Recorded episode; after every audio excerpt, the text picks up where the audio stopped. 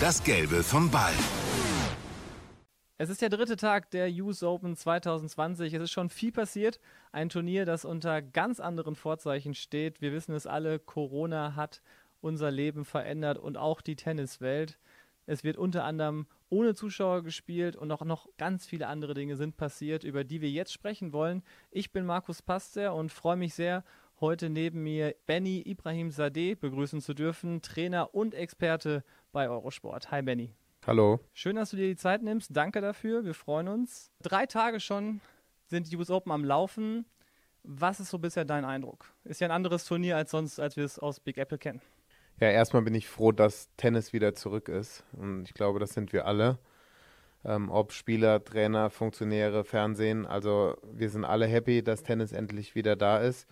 Wenn es auch, wie du eben schon richtig gesagt hast, äh, unter veränderten Bedingungen dieses Jahr stattfindet. Zum Beispiel sind keine Zuschauer dort. Das verändert natürlich auch irgendwo das Spiel. Ich frage mich aber, da sind ja auch ein paar Zuschauer da und die können einen doch auch nervös machen. Sind ja niemand Geringeres als die Top Ten Spieler teilweise. Ja, du sprichst die Suiten an in der auf dem Arthur Ashe, ähm, wo die gesetzten Spieler eine Suite haben und somit natürlich auf dem Platz zuschauen. Und ich finde es einen ganz interessanten Punkt. Das habe ich auch die Tage hier in unserem Expertenteam schon gesagt gehabt das ist unglaublich schwierig, glaube ich. Also ich glaube, dass das ein Kopfspiel auch sein kann, weil ich erinnere mich jetzt zum Beispiel an das Finale Cincinnati, da sitzen 60 Leute, aber die 60 Leute sind alles deine Konkurrenten. So, jetzt passierst du dreimal mit der Rückhand Cross, die wissen alle, du passierst mit der Rückhand Cross. So, und ich glaube, wenn du ein ganz volles Stadion hast, würdest du den Trainer vom Goffin, den du vielleicht in der nächsten Runde spielst, nicht so wahrnehmen. Aber auf dem Ash, wenn der leer ist, du und du guckst raus, du siehst weiter als nur diesen einen Punkt, weil du den nicht so fixieren musst, wie wenn du ein volles Stadion hast und du fixierst dich nur auf eine Person, sondern du siehst auch ein bisschen in das Leere rein und du siehst hundertprozentig, wer da alles drumrum ist und wer dir auch zuschaut. Und ich glaube auch, dass das äh, auch die Spieler sehr wohl wahrnehmen. Würdest du auch sagen, das macht die vielleicht sogar nervöser, oder aufgeregter in ihrem Spiel als vor Zuschauern? Ja, irgendwann bist du dann so in, in deinem Mode drin, dass du, äh, dass du funktionierst und dass du das machst, was du weißt. Aber ähm, es ist definitiv eine Sache, die im Kopf sein kann. Und ähm, gerade wenn es nicht so gut läuft, kann das vielleicht auch äh, den ein oder anderen Gedanken äh, daran verschwenden. Ähm, da ist es natürlich die Kunst, dich auf das zu besinnen, auf das Hier und Jetzt, was du machen musst und nicht, was wäre eventuell nächste Runde oder ähm, was haben die jetzt für eine Information bekommen. Beim Fußball wird auch ohne Zuschauer gespielt. Was mir da aufgefallen ist, teilweise, gerade in der Champions League, war das Niveau der Spiele extrem hoch. Und jetzt auch beim Tennis muss ich sagen, die ersten zwei Runden, die wir jetzt gesehen haben, da war das Niveau auch direkt höher. Also kann man vielleicht auch sagen, die Intensität auf dem Platz steht im Vordergrund und man ist dann vielleicht auch ja irgendwie voll bei seinem Spiel. Ja, weiß nicht, ob ich das so formulieren würde. Ich finde, du bist noch mehr selbstverantwortlich dafür, dass du eine absolut hohe Intensität hast. Ähm, normalerweise ziehst du auch Energie aus dem Publikum, du, du kannst dich reiben, du kannst dich anfeuern, du kannst dich pushen. Erinnere dich an Medvedev letztes Jahr. Der hat eine absolut negative. Ja, euer äh, Hass ist ja, meine Motivation. genau, so, aber er hat daraus Energie gezogen. Und jetzt bist du selber dafür verantwortlich, dass deine Intensität hoch ist. Du hast das Thema Fußball angesprochen. Schau dir an, Thomas Müller, den hast du über den ganzen Platz gehört. Aber der hat die Intensität in der Mannschaft so hoch gehalten wie wahrscheinlich normal 80.000 Zuschauer im Stadion. Mhm. Und das ist auch jetzt so ein bisschen der Job von jedem einzelnen Spieler, dass er sich wirklich aktiviert, dass er da ist, dass er äh, das nicht es wird sicherlich so einen gewissen Zustand von einem Trainingsmatch haben, ja, vor einem leeren Stadion. Aber du musst da für dich selber sorgen und du musst da für dich selber dich pushen und dich oben halten und dass du jeden Punkt voll gehen kannst. Ist das dann nicht eigentlich ein Vorteil für die Underdogs?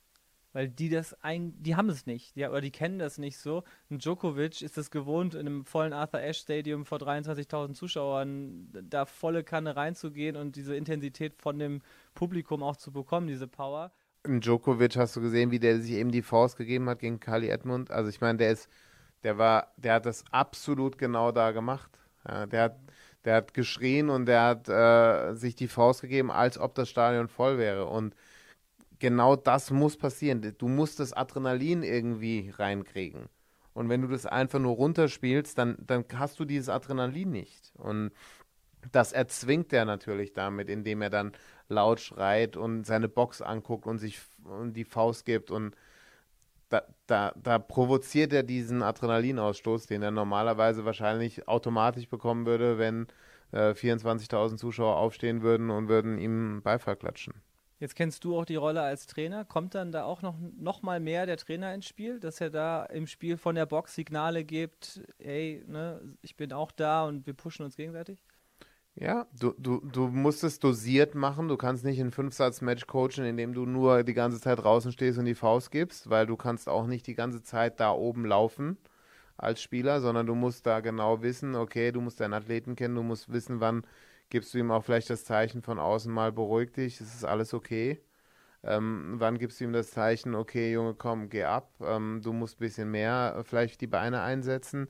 Also das ist das ist Coaching da außen. Also du wirst jetzt dich nicht nur mit der Trompete hinsetzen können und die ganze Zeit sagen, okay, auf geht's, auf geht's. Da, das wäre zu einfach gemacht, ja. Jetzt haben wir über die Trainer und über die Spieler gesprochen. Die sollen sich ja eigentlich in dieser berühmten Bubble befinden. Wir lesen es überall, wir hören es überall. Benny, sind sie wirklich in einer Bubble? Ja, es ist natürlich schwierig zu sagen, weil wir alle nicht vor Ort sind. Wir, wir, sind, wir, sind, wir sind auf Informationen angewiesen, die wir bekommen. Ähm, du sprichst an, es gibt zwei Hotels. In einem Hotel sind nur Spieler und nur Betreuer. In dem anderen Hotel gehen wohl andere Gäste ein und aus. Ich habe was von einer Hochzeit gehört, die da gefeiert wurde. Das habe ich zum Beispiel jetzt nicht gehört, aber wenn, wenn dem so, so ist, dann, dann können wir nicht davon sprechen, dass es eine hundertprozentige Bubble ist. Also es sind definitiv andere Hotelgäste da. Das ist auf jeden Fall als Information gesichert. Das ist, wie du sagst, keine richtige Bubble. Also von daher ist es, äh, ist es nicht das, was vorgegeben wurde. Ähm, es kam ja jetzt auch zu diesem einen äh, positiven Fall Benoit Paire. Ähm, für mich ist es schwierig mit dem Turnier vorher mit Cincinnati, ähm, wo der Konditionstrainer von zwei Spielern positiv getestet wurde, äh, beide Spieler negativ getestet wurde, aber beide Spieler sind aus dem Verkehr gezogen worden. Mhm. Dann passiert, oder dann ist dieses Turnier Cincinnati zu Ende, dann kommen die US Open, dann wird Benoit Paire positiv getestet. Das heißt, elf Spieler drumherum kommen in Isolation, ähm, dürfen aber spielen, sind auch alle negativ getestet worden, außer Benoit Paire, den sie aus dem Verkehr gezogen haben. Da finde ich, ist nicht gleich behandelt worden mit Cincinnati und New York. Und das wäre doch eine Sache, was ich mir als ähm, ja, Trainer in dieser Situation anders gewünscht hätte, weil dann fände ich, ist einfach ein Weg, der klar sein muss für alle, wenn das und das passiert, dann ist das und das die Konsequenz. Aber da wurde in meinen Augen mit den Informationen, die uns hier vor, also in Deutschland zur Verfügung stehen, anders gehandelt. Und selbst diese Informationen sind ja auch total unterschiedlich. Wir haben einen Alexander Zverev, der in Matchball Becker exklusiv bei uns sagt, äh, Medvedev befindet sich in Quarantäne. Dann sagt der Trainer von Medvedev, er befindet sich nicht in Quarantäne. Und jetzt haben wir wieder eine neue Information, er wäre doch in Quarantäne. Also das Wort Quarantäne muss man natürlich dann vorsichtig behandeln, weil er ist zwar isoliert von anderen, darf aber spielen. Ja, das ist genau das, was ich gemeint habe. Also immer alles mit wenn und aber. Also das ist halt schwierig, wenn du nicht vor Ort bist und nicht, nicht genau sagen kannst, ich, ich habe den gesehen, der ist, der ist im Zimmer oder der ich weiß, dass er im Zimmer ist oder ich, ich weiß, dass er in Isolation ist. Von daher ist das eine unglaublich schwierige Situation. Wir können nur mit den Informationen arbeiten, die wir bekommen. Ähm, und äh, meine Informationen waren auch, dass äh, teilweise die Busfahrer ähm, dann nach Hause gehen zu ihren Familien, am nächsten Tag wieder die Spieler fahren und ähm, dass es nicht so hundertprozentig ähm, eine Bubble ist, wie es ausgeschrieben wurde was sagst du jetzt, ist die Konsequenz dann daraus für die US Open? Siehst du es noch in Gefahr? Wir sind erst an Tag drei. Wir haben jetzt diesen einen positiven Fall mit Benoit Paire. Kann da noch mehr passieren? Und was passiert da aus deinen Augen, wenn es dann nochmal zu einem positiven Fall kommt? Weil ein Fall kann man vielleicht noch so ein bisschen erklären, gerade am Anfang. Aber zu späteren Zeitpunkten wird es dann doch für den Turnierveranstalter sehr, sehr schwierig. Ja, lass uns nicht zu viel spekulieren. Was ist, wenn wir, wir hoffen einfach, dass es bei diesem einen Fall bleibt und dass die engmaschig genug kontrolliert werden, sodass wir durch dieses Turnier durchkommen und zeigen, dass wir in der Lage sind, wieder Tennis zu spielen und ein Konzept finden, was wir auch wirklich durch die nächsten Wochen und Monate uns durchkommt und ähm, uns hoffentlich dann auch in Australien wieder äh, Paris. Ja, also durch die nächsten Wochen würde ich Paris einschließen und dann auch vielleicht in, in Australien uns nochmal ein Stück weiterbringt, wo wir dann sagen, okay, jetzt sind wir vielleicht nochmal einen Schritt weiter und wir haben einen gewissen Erfahrungsschatz schon aus New York, Rom, Paris und auch den Zwischenturnieren und äh, sind dann vielleicht alle auch einen Schritt schlauer. Du sprichst es an, lass uns Corona, äh, das haben wir schon oft genug gehört, mal so ein bisschen zur Seite packen und uns mal auf den Court konzentrieren, denn da haben wir auch richtig gutes Tennis gesehen. Du hast unter anderem heute Struff kommentiert. Gib uns noch mal ein paar Insights. Er hat in drei Sätzen phänomenal und souverän gewonnen. Ja, also ich habe es im Kommentar schon gesagt, die ersten zwei Sätze waren sehr, sehr gut. Da hat er überhaupt nichts anbrennen lassen. Für mich eine herausstechende Bilanz beim ersten Aufschlag. Er hat keinen einzigen Punkt verloren. Hat 100% Punkte beim ersten Aufschlag gewonnen. Quote. Ja, für, für zwei Sätze auf dem Grand Slam-Niveau habe ich es so noch nicht gesehen, kann ich mich nicht erinnern wird sicherlich irgendein Statistiker zu Hause sagen, gab es schon mal. Wenn du aber, das nicht kannst, dann kann ich das definitiv auch nicht. Ähm, also das fand ich unglaublich. Ähm, dann gab es eine, hat er das Break nicht so richtig zugekriegt oder nicht bekommen, Anfang vom dritten Satz. Gab dann eine schwierige Situation bei 4-5, da hat er dann Satzbälle abwehren müssen, was er auch sehr, sehr souverän gemacht hat, um dann den, den Satz auch mit 7-5 auszuservieren. Ähm, sehr gute Leistung, hat mir sehr gut gefallen in, im Allgemeinen seine Entwicklung über die letzten zwei, drei Jahre finde ich sehr bewundernswert. Du sprichst es an. Also der Struff ist jetzt 30 dieses Jahr geworden und befindet sich so ein bisschen gerade in der Blüte seiner Karriere. Er war noch nie so gut. Er hat 2019 French Open hat er das Achtelfinale erreicht, zum ersten Mal bei einem Grand Slam Turnier. Jetzt in Cincinnati, also eigentlich in New York, aber in Cincinnati Masters zum ersten Mal ein Viertelfinale bei einem Masters Turnier erreicht. Was denkst du, was sind da die Gründe, dass es bei ihm dann auf einmal so, ja, der Knoten platzt? Er ist erstmalig gesetzt, auch beim Grand Stimmt, Slam. Auch das noch. Ja, ähm, also das finde ich ist eine, eine, auch eine Veränderung. Es verändert die ganze Situation. Du gehst den großen Spielern aus dem Weg. Er spielt jetzt gegen Novak Djokovic in der dritten Runde. In Australien hat er in der ersten Runde gegen ihn gespielt. Das ist der, genau der Unterschied. Ähm, die, die Entwicklung eines Spielers braucht auch Zeit und es, ist ein großes Puzzle und manchmal fehlt ein kleines Puzzleteil, aber wenn du es nicht findest, findest du es nicht. Und dann stehst du vielleicht auch mal auf dem Plateau für eine gewisse Zeit und dann dauert das, bis sich das nächste Bild wieder zusammensetzt. Und das Team um ihn herum funktioniert sehr, sehr gut. Er ist Vater geworden, was ihm auch nochmal ein anderes Verantwortungsbewusstsein sicherlich. Das hat er erzählt, ja. Genau. Er sei gelassener geworden ja. auf dem Court, hat er gesagt. Und diese Sachen fügen sich dann zusammen und ähm, seine Attitude auf dem Platz finde ich sehr, sehr gut. Er ist super positiv. Ähm, ich freue mich für ihn wirklich extrem. Er ist ein super netter Kerl und ähm, wir können alle froh sein, dass wir ihn haben. Das auf jeden Fall, aber er wird sich ein bisschen ärgern. Er hat leider, finde ich, auch immer ein bisschen Lospech bei diesen Turnieren. Er ist bei den Cincinnati Masters gegen Djokovic gescheitert. Er ist äh, bei den French Open gegen Djokovic gescheitert. Und wer lauert jetzt in der nächsten Runde? Novak Djokovic. Ja, aber er hat in Cincinnati hat er drei Spieler geschlagen, die erste 25 in der Welt waren. Und ähm, hat da ein Masters Viertelfinale gespielt und spielt jetzt eine dritte Runde.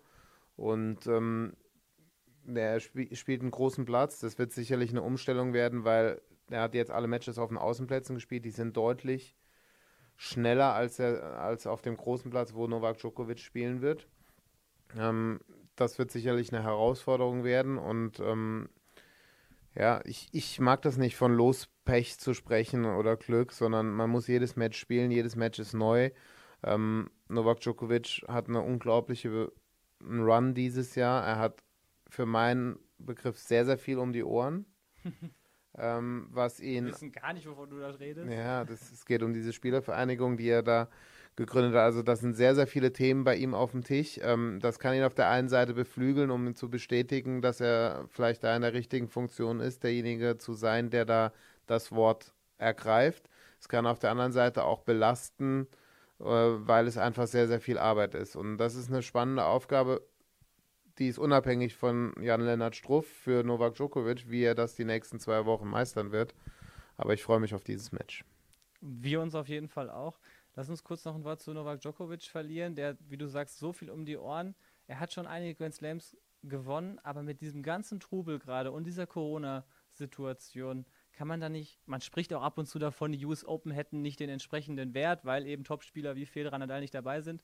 Aber wenn ein Spieler so viel um die Ohren hat und dann auch irgendwie so in der Favoritenrolle steht und dann mental, weil Tennis wissen wir auch alle, hat viel mit Mentalität zu tun und spielt sich im Kopf ab, ist es dann nicht sogar ein Erfolg, der umso beeindruckender sein wird? Ja, die Wertschätzung des Turniers, glaube ich, wird am Ende des Tages vom Sieger abhängen. Ah, okay, interessant. Ähm, ich glaube, dass das ähm, darum gehen wird, wer es gewinnt. Und ähm, dann wird man sagen, ja, es haben nicht alle mitgespielt oder der hat es doch gewonnen. Wenn jetzt Serena Williams das Turnier gewinnt, dann hat Serena Williams das Turnier gewonnen. Mhm. Gewinnt jetzt äh, Ribakina das Turnier, heißt es, äh, da haben ja auch sechs von zehn nicht mitgespielt. Ähm, ob, obwohl Ribakina Nummer 17 der Welt ist. Die ist heute rausgeflogen, also die kann es nicht mehr gewinnen, das habe ich geschickt gemacht. Das wollte ich gerade sagen, perfektes Beispiel, ähm, ich wollte dich nicht unterbrechen. Das, das war bewusst. okay. ähm, also ich glaube, es kommt ein bisschen drauf an, ob der Big Name das Ding gewinnt oder ob das ein, so, so ein äh, Underdog gewinnt, gewinnen wird. Für mich ist es am Total Ende, schade. Ja, ist für, am Ende des Tages ist es ein Grand Slam. Ähm, jeder hatte die Möglichkeit, dahin zu fahren. Jeder hat seine Gründe, ob er hinfährt oder nicht hinfährt. Und so ist es auch zu werten in meinen Augen. Wir müssen auch aus meiner Sicht zumindest, mal gucken, was du dazu sagen wirst, auch nochmal einen Unterschied bei Frauen und Männern machen. Von den Top 10, sechs Spielerinnen haben abgesagt. Und bei den Männern hält es sich ja, abgesehen von den ganz großen Namen wie Nadal und Federer, noch in der Waage, oder? Aber geht es nicht genau um die? Also, wie, wie von den letzten 30 Grand Slams, wie viel haben da andere Leute gewonnen bei den Männern? Mhm. So, von, von den dreien, die sich eigentlich mehr oder weniger aufgeteilt haben, ist nur Djokovic dabei. Mhm. Stan Wawrinka, der übrigens auch drei Stück gewonnen hat, ist auch nicht dabei. Del Potro hat auch damals einen gewonnen, ist auch nicht dabei. Cilic war dabei. Der ähm, hat gestern nach einem harten Kampf nochmal gewonnen. Murray ist auch dabei, aber. Unglaublicher Kampf. Unglaublicher Kampf. Also, was der gestern geleistet hat, war Wahnsinn, ja. ziehe ich meinen Hut. So, und dann haben wir die junge Generation. Und jetzt stell dir vor, ein Medvedev oder ein Team wird es gewinnen. So, dann wird jeder sagen, ja, der Nadal war nicht dabei und der Federer war nicht dabei. Deswegen habe ich vorgestern, als ich den Team kommentiert habe, habe ich gesagt, ich würde mir wünschen, dass er Paris gewinnt. Ja. Weil da würde sich so ein gewisser Kreis schließen. Das war das erste Grand Slam, wo er nach vorne gekommen ist. Das ist das Grand Slam, wo hoffentlich auch ein Nadal spielen wird und wo, wo man vielleicht nicht mehr diesen Nachgeschmack haben würde, wenn er ähm, jetzt zum Beispiel in New York, wo er eine Chance hätte, das Turnier gewinnen würde. Ja.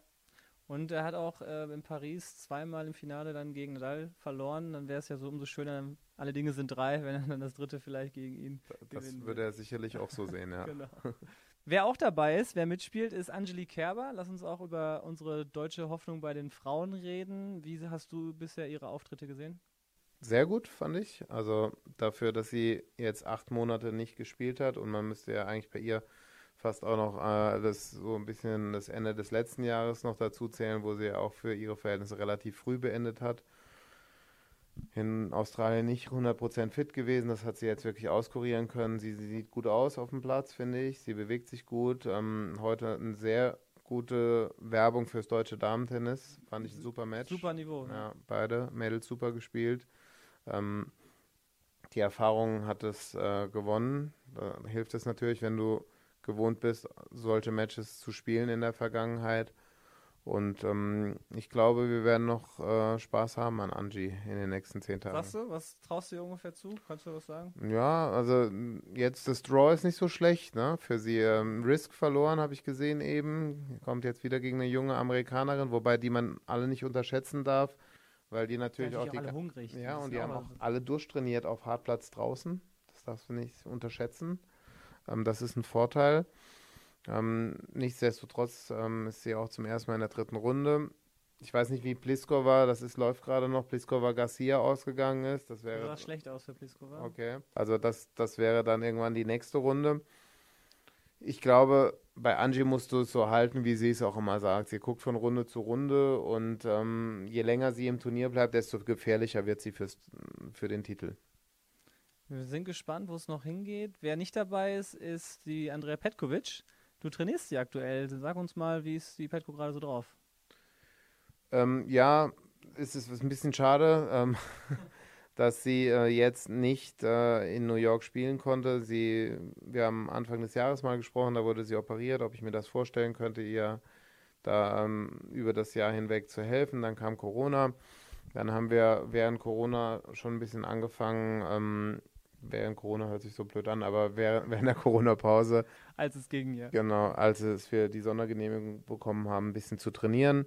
Ähm, da hat sie sehr gut gespielt bei den Showturnieren, hat zwei Spielerinnen erste fünf geschlagen, hat Svitolina geschlagen, hat Karolina Pliskova geschlagen, hat sich eigentlich echt gut gefühlt. Dann hat leider so am Ende der, ähm, im letzten Teil der Vorbereitung auf die US Open ihr Knie nicht mehr mit, nicht ganz mitgespielt, ist jetzt nichts Dramatisches aber ähm, sie, sie hat es trotzdem wieder ein bisschen gemerkt. Und äh, da haben wir uns als Team dagegen entschieden, ähm, das zu spielen.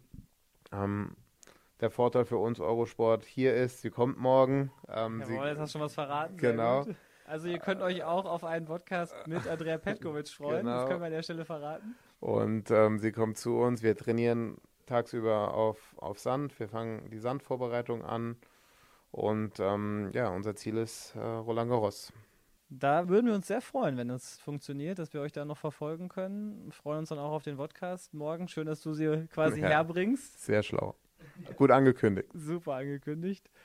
Sag uns einfach noch in deiner Rolle als Kommentator. Bist du ja jetzt schon länger unterwegs, aber Trainer sein und Kommentator gleichzeitig sein, äh, ist, gefällt dir so diese Doppelmischung? Ja, du, du siehst halt viele Matches, ja, auch als Kommentator. Das darf man nicht unterschätzen.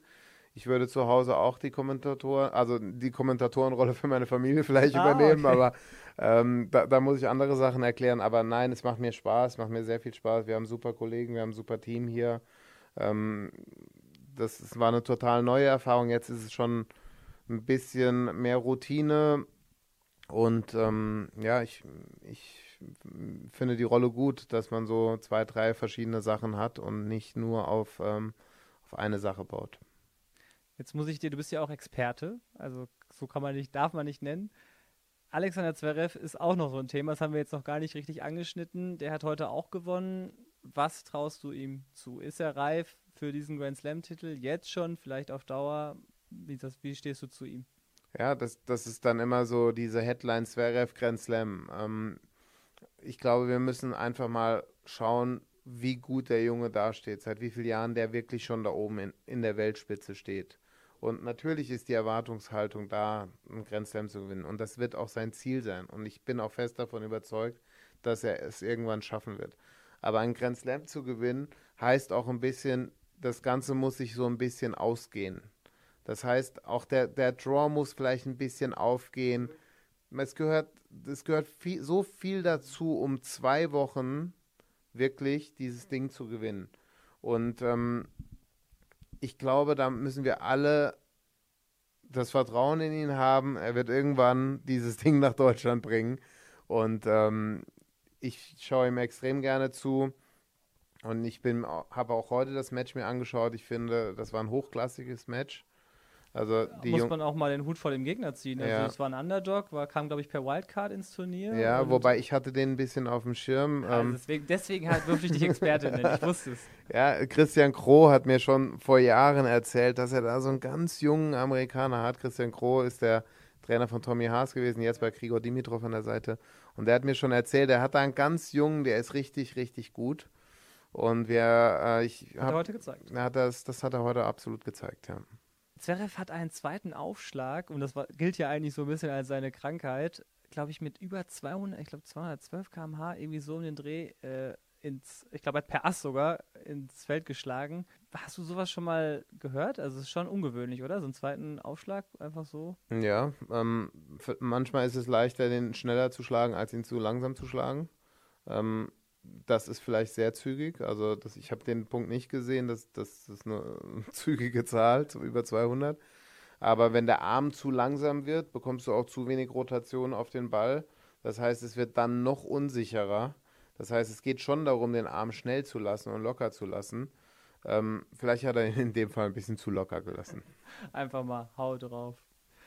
Ja, danke, vielen Dank für deine Zeit, dass du dir die genommen hast. Gerne. Und ich hoffe, wir hören dich schon nochmal in unserem Podcast dann wieder und dann können wir darüber sprechen, was wir gerade schon alles so angerissen haben, was dann, dann da noch so passiert. Gerne. Vielen Dank. Gerne. Das Gelbe vom Ball.